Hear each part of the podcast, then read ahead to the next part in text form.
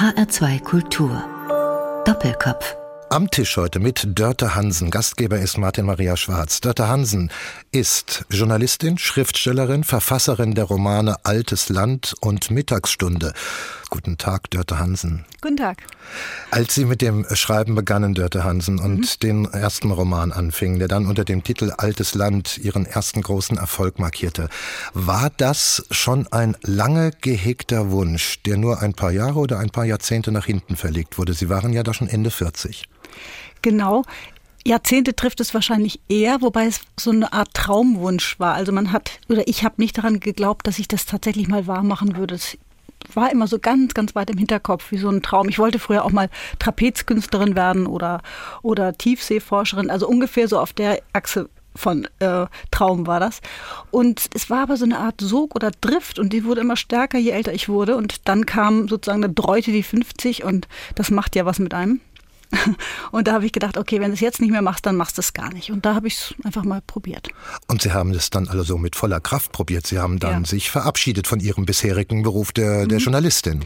Ja, wobei mich das nicht so geschreckt hat oder das war nicht so ein Einschnitt für mich, weil ich immer sehr lange frei gearbeitet habe. Also ich war die meiste Zeit meines Berufslebens freie Journalistin und habe dann mich zwischendurch mal wieder fest anstellen lassen, weil es auch gut für die Nerven ist und gut für die Familienplanung und so weiter. Und war aber eigentlich immer lieber frei. Deswegen war dieser Sprung ins Freie für mich nicht ganz ungewohnt. Schriftstellerin zu sein oder Sie bezeichnen sich selber als Erzählerin. Mhm. Fühlt sich das jetzt demnach heute völlig folgerichtig an oder ist das jetzt ein Lebensabschnitt, hinter dem wieder etwas ganz anderes kommen kann? Ja, wenn ich das wüsste, ich glaube, ich bin gerade an einem richtigen Punkt angekommen jetzt, weil ich das Gefühl habe, alles, was ich bisher gemacht habe, vom Studium der Linguistik, also Sprachen auseinandernehmen, bis zum journalistischen Arbeiten, also genau zuhören, genau beschreiben, dass mich alles ein bisschen vorbereitet hat auf das, was jetzt kommt, also oder was jetzt gekommen ist, dass diese, dass alles, was ich vorher gemacht habe, wie so eine Art Fingerübung eingeht in das, was ich jetzt mache. Dann hat also alles einen Sinn bekommen, so könnte man das vielleicht bezeichnen. Ja, in der Rückschau. Ja, das Studium der Linguistik, das Sie gerade angedeutet haben, das ist mhm. interessant, darauf äh, komme ich auch später nochmal zu sprechen.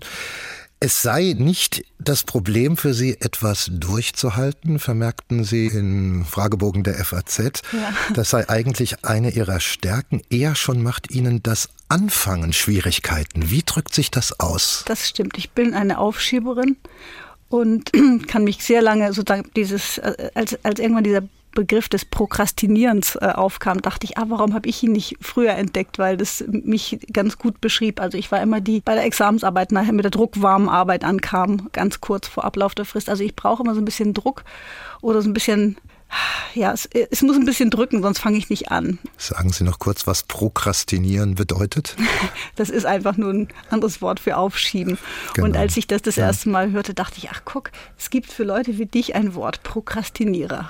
Haben Sie das dann also mit der Schriftstellerei quasi ja 47, 48 Jahre aufgeschoben? Ja, das könnte man so sagen. Man muss im Leben mit Niederlagen umgehen, das ist bekannt, aber man muss auch mit Erfolgen umgehen lernen. Sie haben gerade sehr viel Erfolg, Sie bekommen höchstes Kritikerlob für Ihre Bücher und haben ein riesiges Leserpublikum. Das ist ein seltenes Privileg. Mhm. Ich nehme mal an, dass sich Ihr Leben in den Grundstrukturen dadurch völlig verändert haben wird. Können Sie Erfolg gut managen? Denn gleich zwei Erfolgsromane hintereinander, das ist erstmal nicht die Regel. Und zum Zweiten muss man das dann auch erstmal verdauen.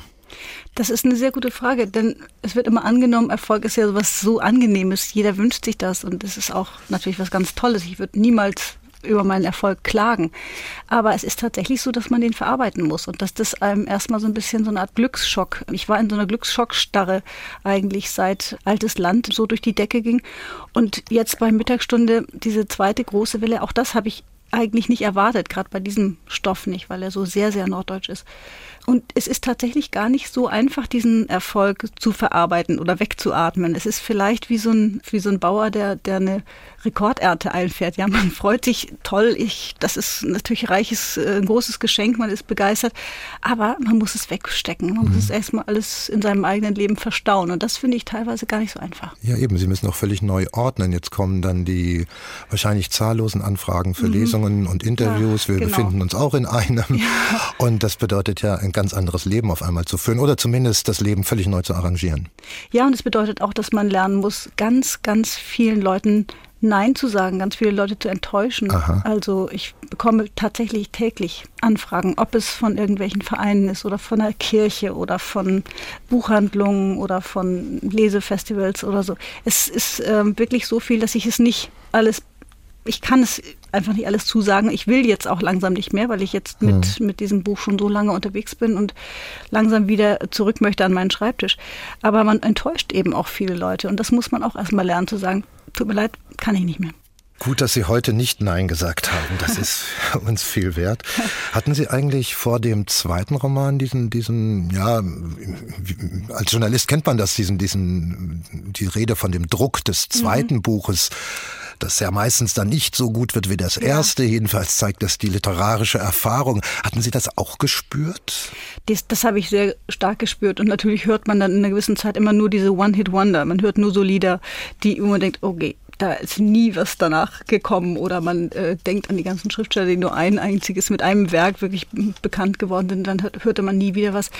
Und man muss das alles wirklich ganz weit wegschieben. Und das hat eine Weile gedauert, bis ich gemerkt habe, ich bin jetzt wieder bei mir und bei der mhm. Frage, was will ich erzählen und mit meinem Text alleine. Und anders, anders geht es nicht. Man muss es ausblenden, eben auch das Gute ausblenden. Alles, was es an Rückmeldungen gab zu dem Buch, vergessen und so tun, als hätte man noch nie eins geschrieben.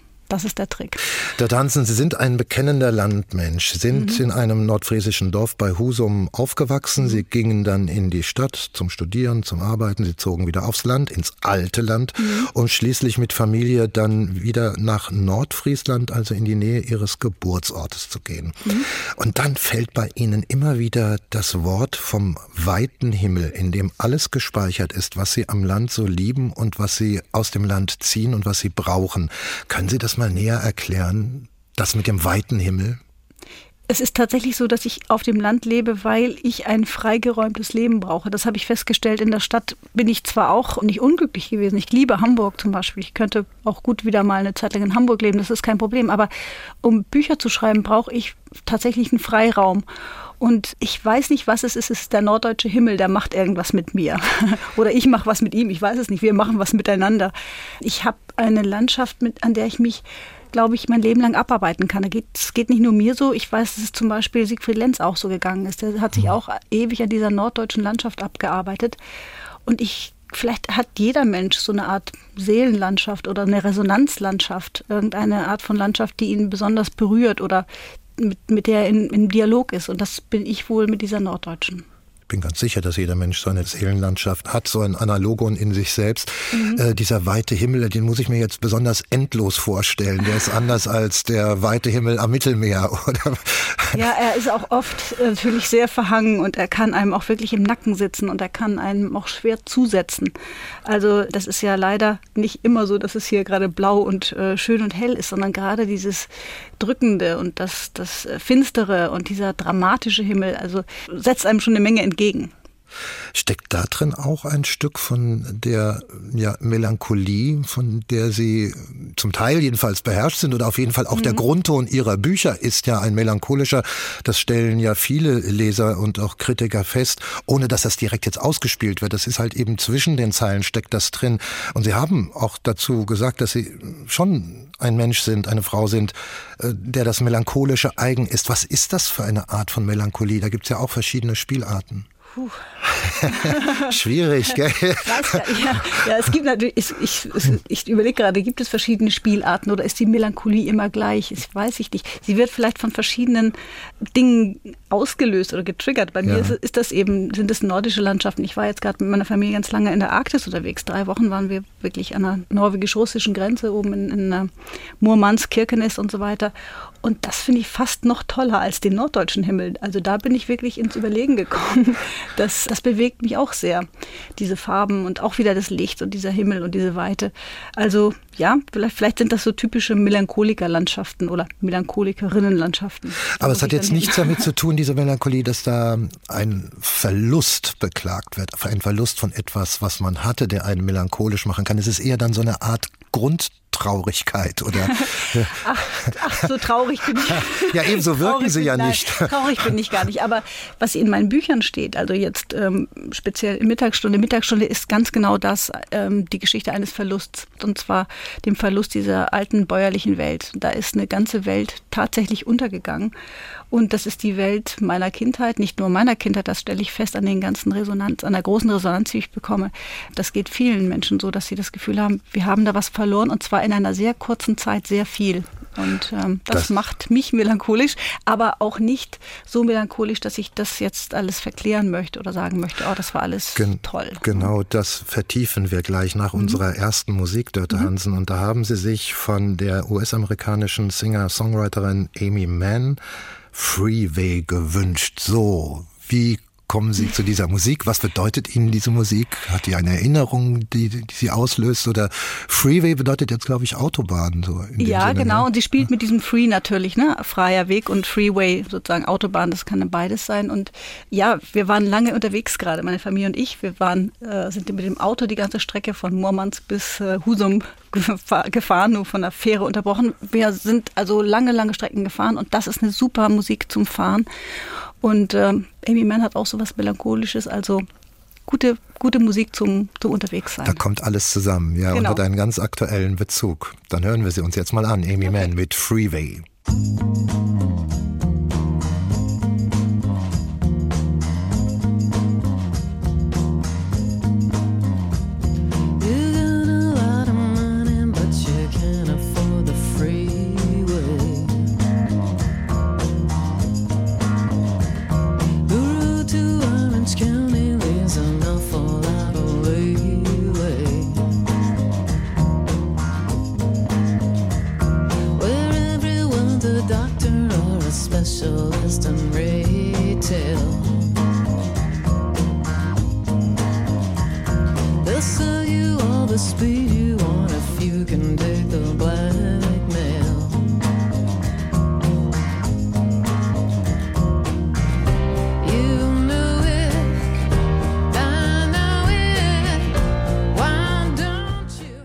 Das war der Song von Amy Mann, Freeway, gewünscht von Dörte Hansen, Schriftstellerin. Gastgeber ist weiter Martin Maria Schwarz. Ich dachte ja, Dörte Hansen, dass Sie bei Ihren Musiktiteln doch zumindest einen deutschen Schlager wählen. Es wird aber nicht der Fall sein, das kann ich schon mal vorwegnehmen. es verhält sich nämlich so, dass in diesem zweiten Roman Mittagsstunden die Hauptfigur Ingwer Feddersen, das ist ein Mann Ende 40, dass der, wenn er ein Problem hat, ihm immer eine Verszeile von einem Schlager oder einem Popsong oder einem Volkslied in den Kopf fährt. Wir wollen niemals auseinandergehen. Junge kommen bald wieder und so weiter. So in, auf der Frei, Ebene. das heißt allein. Genau, es gibt unzählige. Ja, das ist ein Erbe des Dorfes, ja. aus dem er kommt. Das ist das Erbe der Jukebox im Gasthaus seines äh, Großvaters. Das mhm. ist das Erbe, das in ihm steckt. Aber Sie haben dieser Figur, diesem Ingwer Feddersen, schon etwas von sich mitgegeben. Schlager spielten ja auch in ihrer Kindheit eine große Rolle. Gell?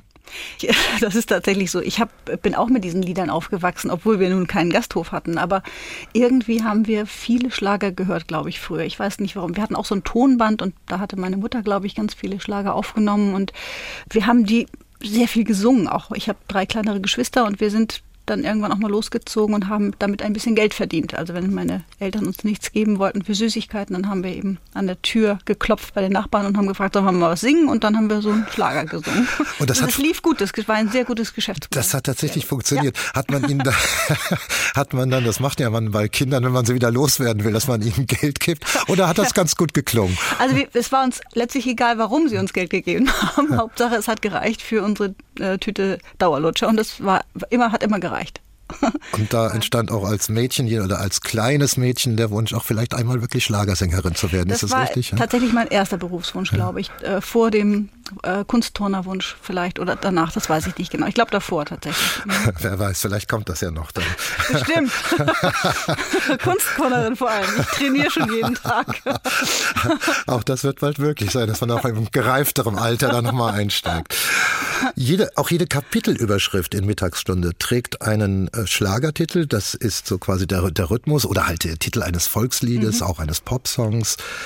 So ähnlich funktionierte das ja auch in dem Film connaît la chanson, auf Deutsch Das Leben ist ein Chanson, was dann wieder den Rückschluss zulässt, ja, im Schlager steckt, auch wenn er gern belächelt wird, dann doch ganz schön viel Leben drin. Ja, ganz viel Sehnsucht ja auch, ne? oder ganz viel so Lebensweisheiten oder so Lebenssprüche.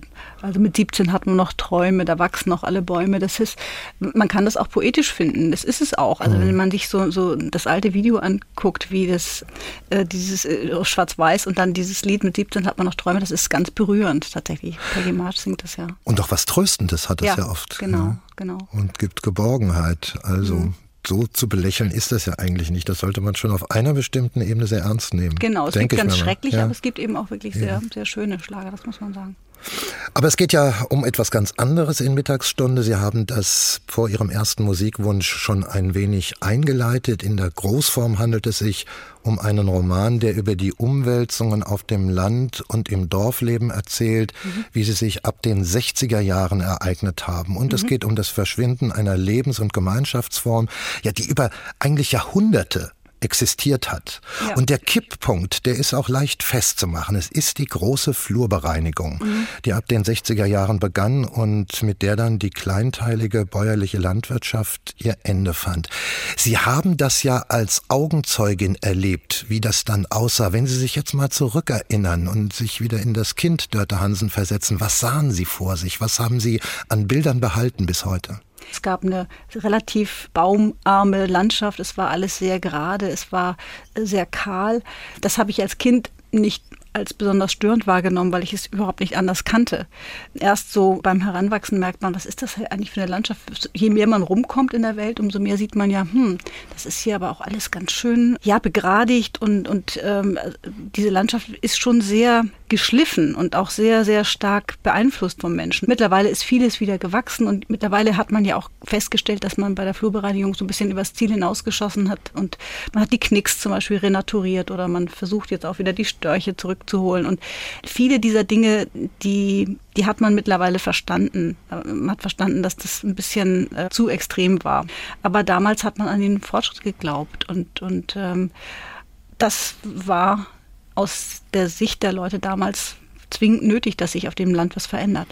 Genau das beschreiben Sie. Sie beschreiben das sehr minutiös und Sie beschreiben das im Roman auch ohne zu werten. Mhm.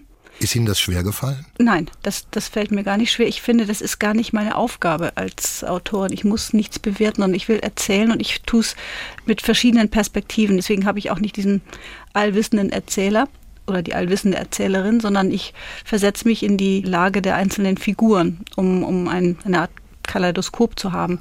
Und ich glaube, man kann das nicht oder ich, ich möchte das gar nicht bewerten, weil ich glaube tatsächlich, dass, dass sich die Dinge ändern mussten. Es musste was verändert werden in diesen Dörfern und ich profitiert zum Beispiel von diesen großen Veränderungen. Es gab ja nicht nur die Flurbereinigung, es gab auch die, den Bildungsboom und es gab auch plötzlich sowas wie Emanzipation. Es gab ganz banale Dinge wie den Bücherbus, ne, die Fahrbücherei, die plötzlich in die Dörfer kam und die, die Landbevölkerung mit Büchern versorgte. Das waren alles ganz tolle Entwicklungen auch, von denen ich oder überhaupt Mädchen meiner Generation wahnsinnig profitiert haben. Also das war eine Welt, die aufging dadurch. Genau. Ja. Genau. Wir werden mal wohl und wehe noch ein bisschen weiter durchdeklinieren.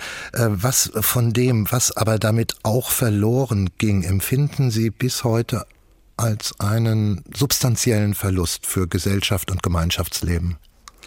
Ich finde es traurig, dass die Dörfer heute nicht mehr autark sind. Früher brauchte man aus einem Dorf eigentlich gar nicht rauszugehen. Wir hatten in dem Dorf eigentlich alles. Man war rundherum versorgt. Man hatte von der Schule bis zum Gasthof, bis zum Laden, bis zum Handwerker, Meierei, man hatte wirklich alles im Dorf.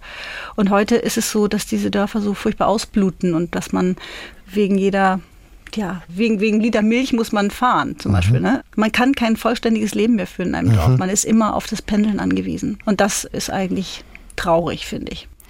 Aber es ist auch wieder auch der Preis, den man zahlen muss. Ich meine, diese, diese, diese Dinge kann man wahrscheinlich äh, schwer miteinander versöhnen. Genau. Ja. Mobilität ist auf der anderen Seite etwas, was wir unheimlich äh, dringend brauchen und auch wollen. Und das ist ja auch eine große Freiheit, die damit verbunden ist. Wir können uns aussuchen, wo wir wohnen wollen. Und wenn wir nicht im Dorf bleiben möchten, dann können wir gehen.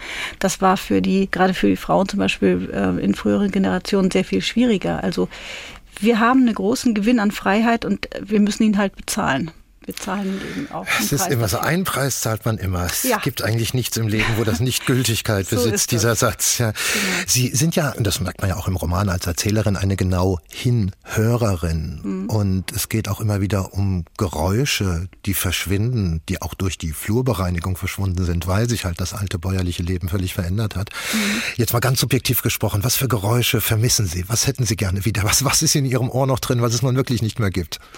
Also es gibt zum Beispiel, wenn man im Dorf aufwächst, dann, dann wurden die Kühe immer abends gerufen oder das Vieh wurde gerufen zum Füttern oder zum Melken. Also der Bauer steht dann am Gatter und ruft. Bei uns hieß es immer Korbusch, Korbusch, Korbusch, Korbusch. Irgend so ein, irgend so ein Ruf hatte jeder Bauer, ja. Und, und das vermisse ich zum Beispiel. Dieses Rufen äh, über, übers Feld raus, äh, da, damit das Vieh kommt. Das finde ich, äh, das, ja, das habe ich noch im Ohr und das vermisse ich manchmal. Was Sie da einfangen, ist ja auch, also in dem Roman in Mittagsstunde ist ja auch ein sehr spezielles soziales Klima, das da auf dem Land und im Dorfleben einmal geherrscht hat. Dorfgemeinschaften waren Zweckbündnisse mhm. im Überlebenskampf gegen die Unbill der Natur. Da gibt es nichts rosarot zu malen. Mhm. Aber es gab ja auch einen riesigen sozialen Toleranzraum, was Dazugehörigkeit und auch den Schutz des Einzelnen durch die dörfliche Gemeinschaft betrifft. Die etwas aus der Norm fallenden, sonderlichen Menschen, die hatten ja ihren Platz als mhm. Teil der Gesellschaft. Das verkörpert sich in ihrem Roman in der Figur der Marit Feddersen, der leiblichen Mutter von dem schon erwähnten Protagonisten Ingwer, die mhm. ganz seltsame Marotten hat, die immer zur Mittagsstunde verschwindet, man weiß nie, wo sie hingeht, die sich versteckt, die seltsame Dinge sammelt und aufbewahrt. Haben solche Menschen im modernen Dorf von heute noch eine Chance oder werden sie gleich als psychisch abnorm oder krank eingestuft? Ich glaube, wir haben tatsächlich für Menschen wie Marit heute ganz schnell eine Diagnose. Genau. Irgendeine ja. Art von Diagnose oder und dann vielleicht auch irgendeine Art von Behandlung. Man muss sich natürlich auch fragen, ob das für, also Marit ist jetzt tatsächlich, sie ist ja nicht ganz verrückt, sondern nur so halb, aber es gab eben auch Leute, die noch ein Tacken verrückter waren als Marit zum Beispiel. Und man muss sich natürlich fragen, war das für die denn ideal, in einem Dorf einfach so mitzulaufen, ein bisschen als der Dorfdussel, der, der ein bisschen belächelt wurde. Man hat die Leute zwar machen lassen und so, aber vielleicht ist es schon auch besser, dass man Werkstätten findet für sie oder Wohnheime. Also ich bin nicht sicher, ob das so rosig war damals. Es war einfach anders. Man hat die Leute hingenommen. Ich glaube, wir hat, die hat, man hatte damals nicht so einen ganz engen Normbereich. Jetzt zum Beispiel beim Kinderfest, äh, heute gibt es dann so, so Spiele wo alle gewinnen oder keiner gewinnt. Und das war früher, gab es halt einen Wettkampf. Ne? Also wer, wer gewonnen hat, hat gewonnen, wer verloren hat, hat verloren. Also man hat die Dinge einfach ein bisschen so hingenommen. Mhm. Und dazu gehörten auch die nicht ganz normalen Leute im Dorf. Ob es denen dann immer so gut ging, weiß ich nicht.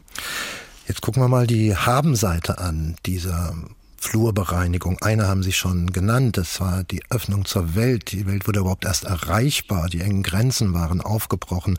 Und man muss wahrscheinlich auch anerkennen, ohne diese Flurbereinigung wären wir noch, was das Agrarland Deutschland angeht, im 19. Jahrhundert. Genau, das hat natürlich ja. auch viel Wohlstand mit sich gebracht. Ne? Also die Leute, die es geschafft haben, die mutig investiert haben und sozusagen nach vorne dachten und, und gleich auf diese Monetisierung setzten, äh, die, die haben tatsächlich auch ein, die haben sich einen höheren Lebensstandard erwirtschaftet. Ja. Sie schreiben ja eigentlich auch indirekt gegen einen Trend an, der sich jetzt auch schon seit 10, 20 Jahren feststellen lässt, zumindest erstmal in Deutschland. Also Sie schreiben gegen die Verklärung des Landlebens an, gegen mhm. all die Mythen, die sich unter dem Begriff dann Landlust sammeln und sammeln lassen können. War das eigentlich mit einer Motivation, diese Romane zu schreiben oder ergibt sich das einfach aus dem gewählten Thema, wenn man es seriös angehen will? Beim ersten Buch bei Altes Land war das tatsächlich eine, ein Impuls. Da gab es eine Zeit, als diese Flut von Landbüchern erschien. Mhm. Und das waren häufig Bücher, die dann, die von Stadtmenschen geschrieben wurden. Stadtmensch zieht aufs Land und schreibt ein Buch darüber. Und schreibt dann über die possierlichen oder lustigen oder urigen oder kernigen Landbewohner. Und das hatte immer so einen folkloristischen Touch. Mhm. Und das hat mich sehr gestört, weil ich mich gefragt habe, was denken denn eigentlich die Leute auf dem Land über diese ganzen, ich sage jetzt mal, verpeilten Städter, die da ankommen und irgendwelche Ruinen aufmöbeln und anfangen, ähm, Keramik zu machen und so weiter. Was denken die denn eigentlich, die Leute, die schon da sind, über die Zugereisten? Sie schreiben nur keine Bücher. Also die Deutungshochhand übers Landleben, die lag bei Leuten, die sich auf dem Land nicht besonders gut auskannten. Und das hat mich schon ein bisschen geärgert. Und da habe ich gedacht, ich drehe den Spieß mal um und habe ja diese Figur des ja. Bauern erfunden, ein altes Land, der zum Beispiel da diesen Stadtleuten mal die Meinung geigt. Sie beschreiben das, was vonstatten ging, auch als Ende der Sesshaftigkeit des Menschen und bezeichnen das, was sich seitdem ereignet hat, als den Weg in ein nomadisches Zeitalter. Wie ist das zu verstehen? Ja, mir kommt es so vor, weil wir nicht mehr ähm, diese Selbstverständlichkeit haben, dass wir an dem Ort, wo wir geboren werden, dass wir da bleiben. Das war in der traditionellen Landwirtschaft oder in dieser bäuerlichen Gesellschaft, wo die meisten Leute äh, Bauern waren und dadurch per se an das Land gebunden. Und dadurch, dass die, dieses kleinbäuerliche System zusammenbricht oder beziehungsweise vorbei ist. Mhm. Wir können uns heute wirklich aussuchen, wo wir leben wollen. Und wir leben meistens auch nicht ein ganzes Leben an einem Ort, sondern wir, wir sind frei.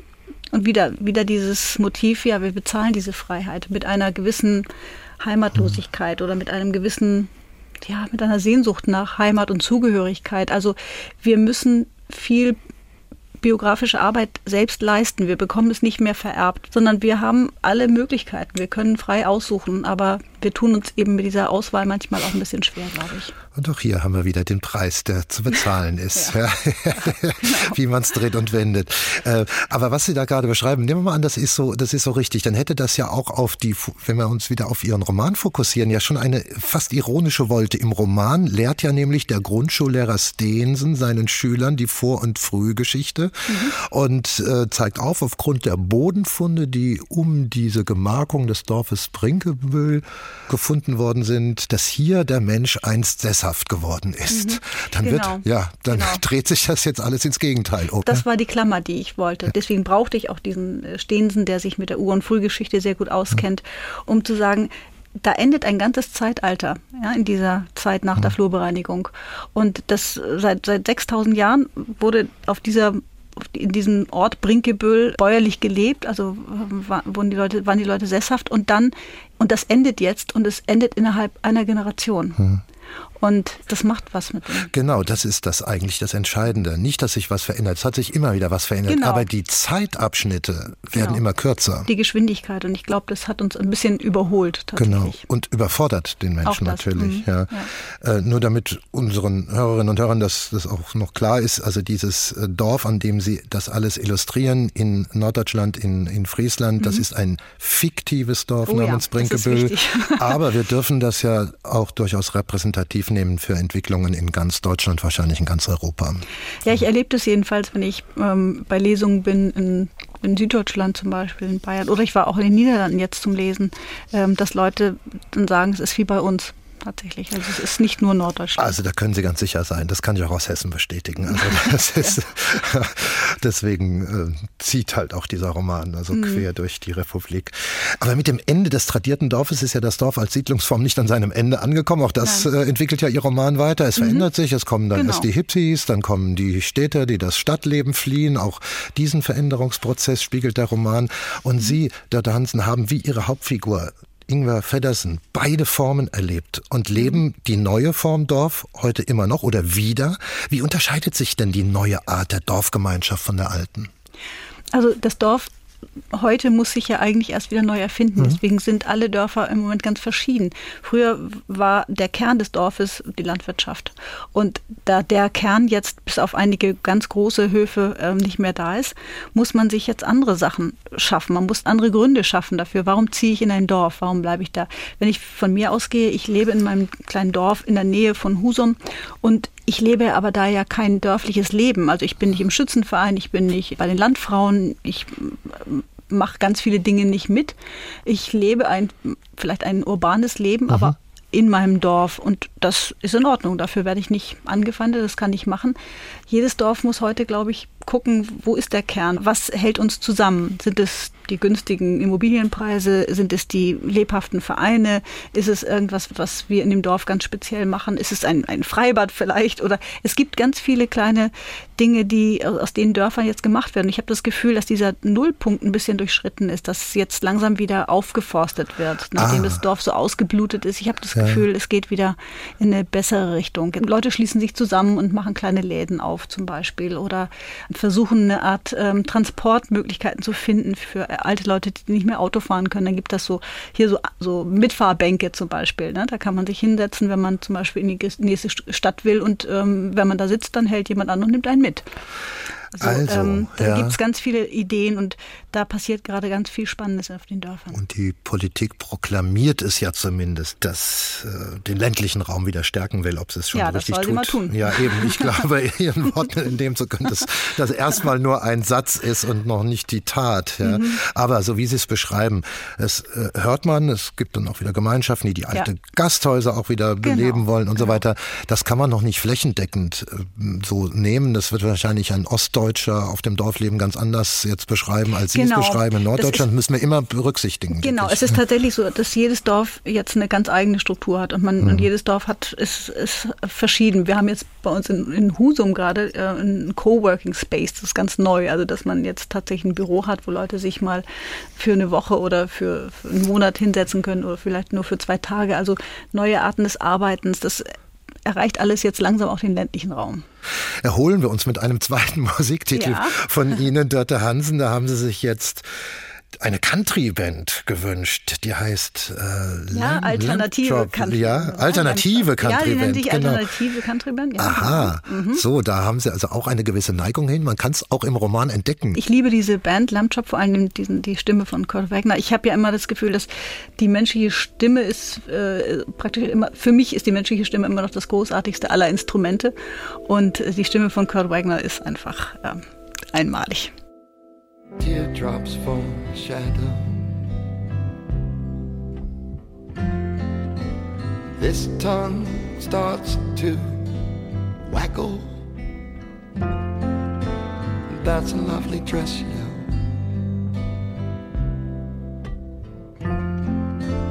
No, that's just teaching. And it's not true, you know, you swear all by yourself. As time delivers for a while now. This may not appeal to you, but I can hardly spell my name. Und das war die US-amerikanische Countryband, alternative Countryband Lamb Chop mit dem Song I Can Hardly Spell My Name. Gewünscht von meinem heutigen Doppelkopfgast Dörte Hansen, der Verfasserin der beiden Romane Altes Land und Mittagsstunde. Romane, die nach Norddeutschland führen, aber dabei sehr, sehr welthaltig sind. Gastgeber ist weiter Martin Maria Schwarz. Dörte Hansen, Sie haben auch einen kleinen Auftritt in dem Roman Mittagsstunde. Das haben Sie zu erkennen gegeben. Also einen sogenannten Cameo-Auftritt, einen verkleideten Auftritt zwar in der Figur der Bäckerstochter. Das ist ein Mädchen, das zu einer besessenen Leserin wird. Kein einfaches Mädchen, ein schwieriges Mädchen am Anfang. Ja, ähm, sie heißt Gönke Beusen und Gönke Beusen ist ähm, in jeder Hinsicht extremer, als ich es immer war. Also sie ist praktisch eine vielleicht eine Art Karikatur meiner selbst. Also mhm. die ist wahnsinnig klug, klüger als ich es jemals war und ist eine besessene Leserin. Das war ich auch, aber nicht ganz so extrem wie Gönke Beusen.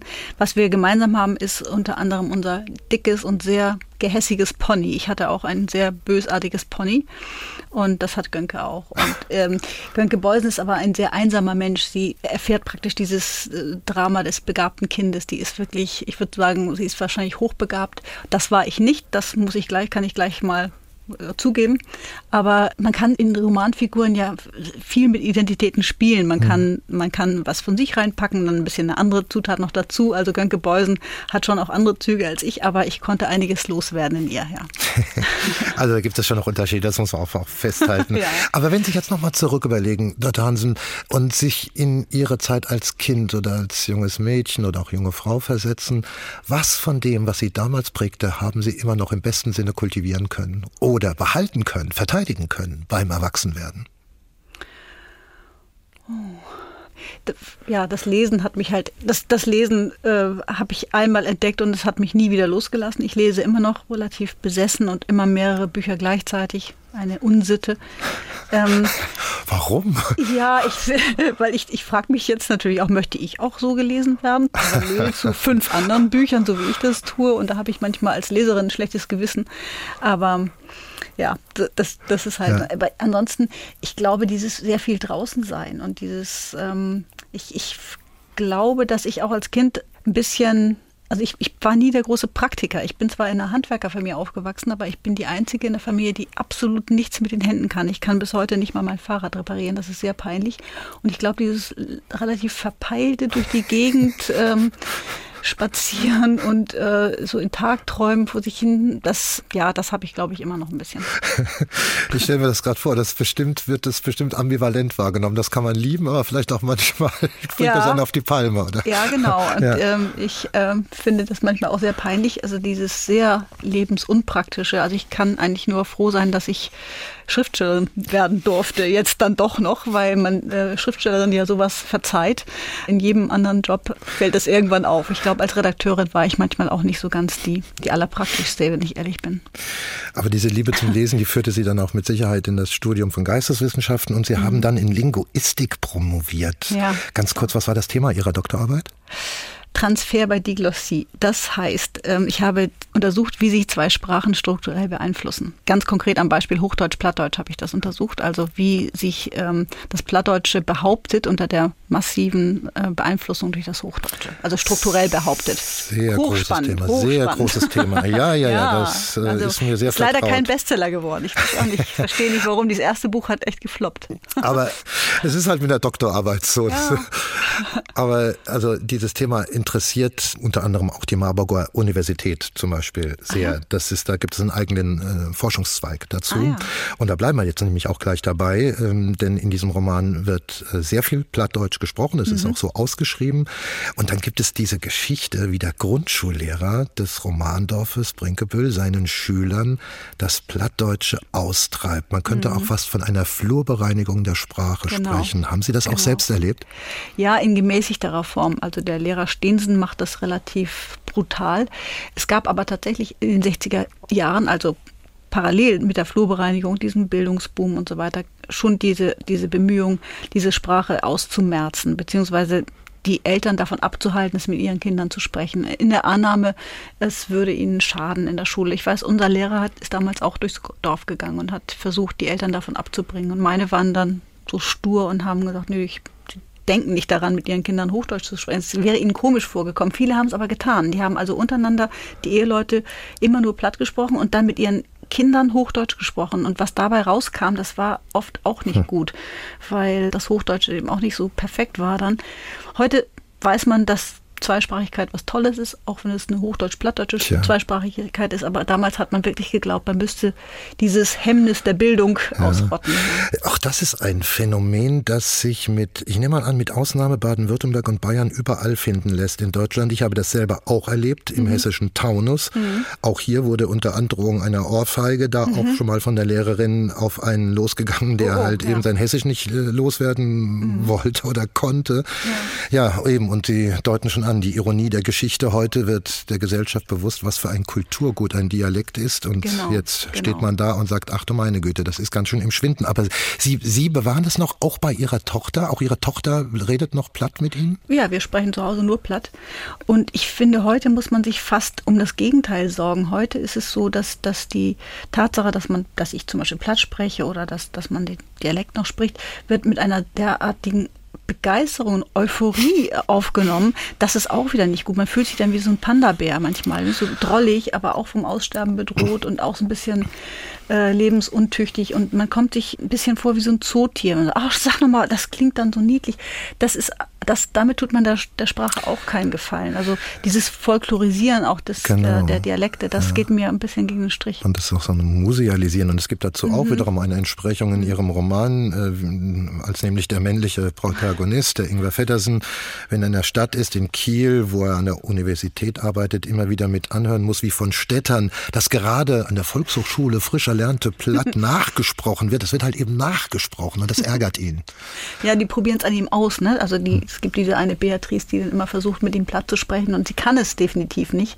Und sie versucht ihn dann immer ein bisschen dazu zu bewegen, dass er mal was sagt. Und find, sie findet es einfach so drollig und so nett und so lustig, diese Sprache und so weiter. Und mhm. das erlebe ich auch oft, dass Leute sagen, ach, so eine tolle Sprache und so lustig und so urig und so weiter. Und ja, es ist eigentlich nur einfach meine Muttersprache. Ich spreche es einfach ganz normal. Und das, ähm, dieses über den grünen Klee loben ist, glaube ich, für, für diese kleinen Sprachen auch nicht gesund. Und ich glaube auch, ein Dialekt kann nur als Muttersprache überlegen, denn sonst ist es halt eine Kunstform. Ja. Und das bringt alles nichts, glaube ich. Diese sehr bemühten, vielleicht auch rührigen, vielleicht auch ehrenvollen Versuche, die Dialekte. Ja, das ist tatsächlich, das ist tatsächlich auch so eine Art ähm, Widerspruch. Man kann, diese Sprachen sind ja nur dazu da, einen, einen Nahbereich zu markieren. Also mit Leuten, wenn ich mit Leuten platt spreche, dann sind sie mir ein Stück näher, als wenn ich mit ihnen Hochdeutsch spreche. Das ist eine informelle Sprache. Und das heißt, ich spreche sie mit Leuten, die mir vertraut sind. Wenn jetzt mhm. aber jemand, den ich überhaupt nicht kenne, diese Sprache lernen will und mit mir das sprechen will, dann ist das ganz, hat das gar keinen Sinn eigentlich, ne? Ich glaube, so ist es. Eine zweite hübsche Passage, und das führt uns nochmal in ein sprachwissenschaftliches Thema, und das merkt man dann, dass Sie das auch studiert haben oder einfach ein großes Gehör da ist für, für, für Sprache oder für Entstehung auch von, von Namen. Da ist nämlich ein Absatz der Tatsache gewidmet, dass, ich nehme mal an, dass Sie das tatsächlich auch so erlebt haben, noch in den 60er oder 70er Jahren alle Dorfbewohner noch einen zweiten Nachnamen verpasst bekamen, der also äh, aber der jeweiligen Person gegenüber offen nie gesagt wird. Man mhm. könnte von Spitznamen im Geheimen. Sprechen. Mhm. So wird Ingwer heimlich Ingwer Flurbereinigung genannt, mhm. weil sein Vater mutmaßlich einer, einer der Flurbereinigungsingenieure war. Genau. Aber unter dem Strich beschreiben Sie ja damit oder haben es sogar selbst erlebt, wie früher einmal Familiennamen entstanden sind. Genau, genau. Und das sind, wir, wir nennen das Ökelnamen, die gibt es bei uns in den Dörfern immer noch ganz viele. Also es gibt eben viele manchmal auch die, die Namen der Höfe, die die, äh, die Leute dann weitertragen. Ne? Also ich weiß zum Beispiel, mein Vater hatte einen Handwerksbetrieb und wir, wir Kinder mussten die, die Rechnungen verteilen. Wenn, wenn, wenn Rechnungen geschrieben wurden, dann mussten wir die. Und oft wusste ich überhaupt, ich kannte diese Namen nicht. Wenn da jemand Christian Carstensen hieß und ich kannte den nur als Tütte. ich wusste überhaupt nicht, wer es ist. Also man musste mir erst mal sagen, ach, der heißt so. Ich wusste nicht, wie die Leute mit ihrem Passnamen heißen. Ne? Also hatten, hatten Sie denn auch einen? Ja, ich heiße bis heute, also niemand würde mich im Dorf Dörte Hansen nennen, ich heiße Dörte Schlusser. Das ja. ist dann der Beruf. Der, genau, mein Vater ja, äh, hatte die Land Landmaschinenfirma und, und war der Schlusser und ich heiße Dörte Schlusser. Ich sage weiter Dörte Hansen, das ist meine Pflicht. es, kam, es kam in den letzten Jahren, Sie haben das auch schon, haben das ja auch schon äh, angetippt, dieses Thema, eine Flut von Dorfromanen auf den Markt. Das ist fast ein Leitthema der zeitgenössischen deutschen Literatur geworden. Und Sie haben auch schon Ihre Kritik daran geübt, aus welcher Position heraus wird über Dorf und über Dorfmenschen geschrieben. Ist das Thema eigentlich jetzt schon ausgereizt? Ist alles gesagt? Ist es für Sie ausgereizt? Ich weiß es nicht, ehrlich gesagt. Ich ähm, habe nur sehr vage Vorstellungen davon, was ich als nächstes schreiben möchte. Ich kann mir nur vorstellen, dass es wiederum nicht in der Großstadt und nicht unbedingt im Süden angesiedelt sein wird, mein nächstes Buch. Also ich glaube tatsächlich, man kann über das Dorf noch sehr viel erzählen. Es ist nicht jetzt, ich habe es nicht auserzählt, das Thema, und Julie C. hat es nicht auserzählt. Und es gibt eine große Relevanz immer noch für den, für den Dorfroman. Es gibt so viele äh, Romane, die im, im urbanen Milieu spielen. Da haben wir noch einiges aufzuholen. Man kann über das Dorf noch sehr viel erzählen, das glaube ich. Ich glaube nicht, dass es auserzählt ist. Das bedeutet, es kann noch etwas zu diesem Thema von Ihnen kommen, es muss aber nicht. Das kann auch irgendwo das ganz woanders schön gesagt. Ja, so würde ich das auch sagen. Dörte Hansen, dann haben wir zum Schluss noch einen letzten Musiktitel. Da haben Sie sich eine kanadische Popsängerin gewünscht, Leslie Feist. How come you never go there? Das mhm. ist der Titel. Was bedeutet Ihnen diese Musik? Auch das ist eine Musik, die ich sehr mit Unterwegssein verbinde. Ich höre die, dieses Lied immer sehr gerne mit meiner Tochter, meinem Mann zusammen im Auto. Wir fahren oft lange Strecken und reden dabei nicht viel, aber hören immer Musik. Und auch bei Leslie Feist finde ich, diese Stimme ist so ganz besonders schön. Dörte Hansen, Schriftstellerin, Trägerin des Rheingau Literaturpreises 2019, haben Sie ganz herzlichen Dank für dieses Gespräch und Ihre Gedanken hier im HR2 Doppelkopf. Danke Ihnen. Und es verabschiedet sich als Gastgeber Martin Maria Schwarz und zwar mit Leslie Feist und How Come You Never Go There.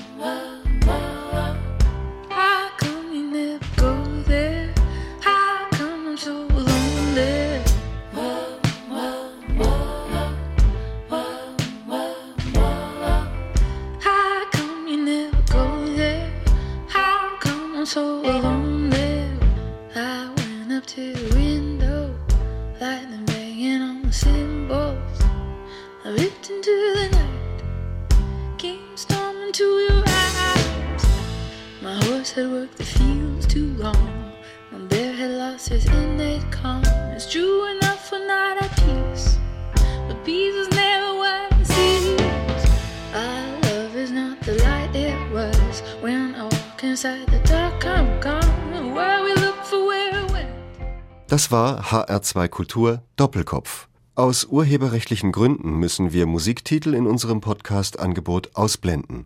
Weitere Sendungen, die Sie jederzeit hören können, finden Sie auf hr2.de.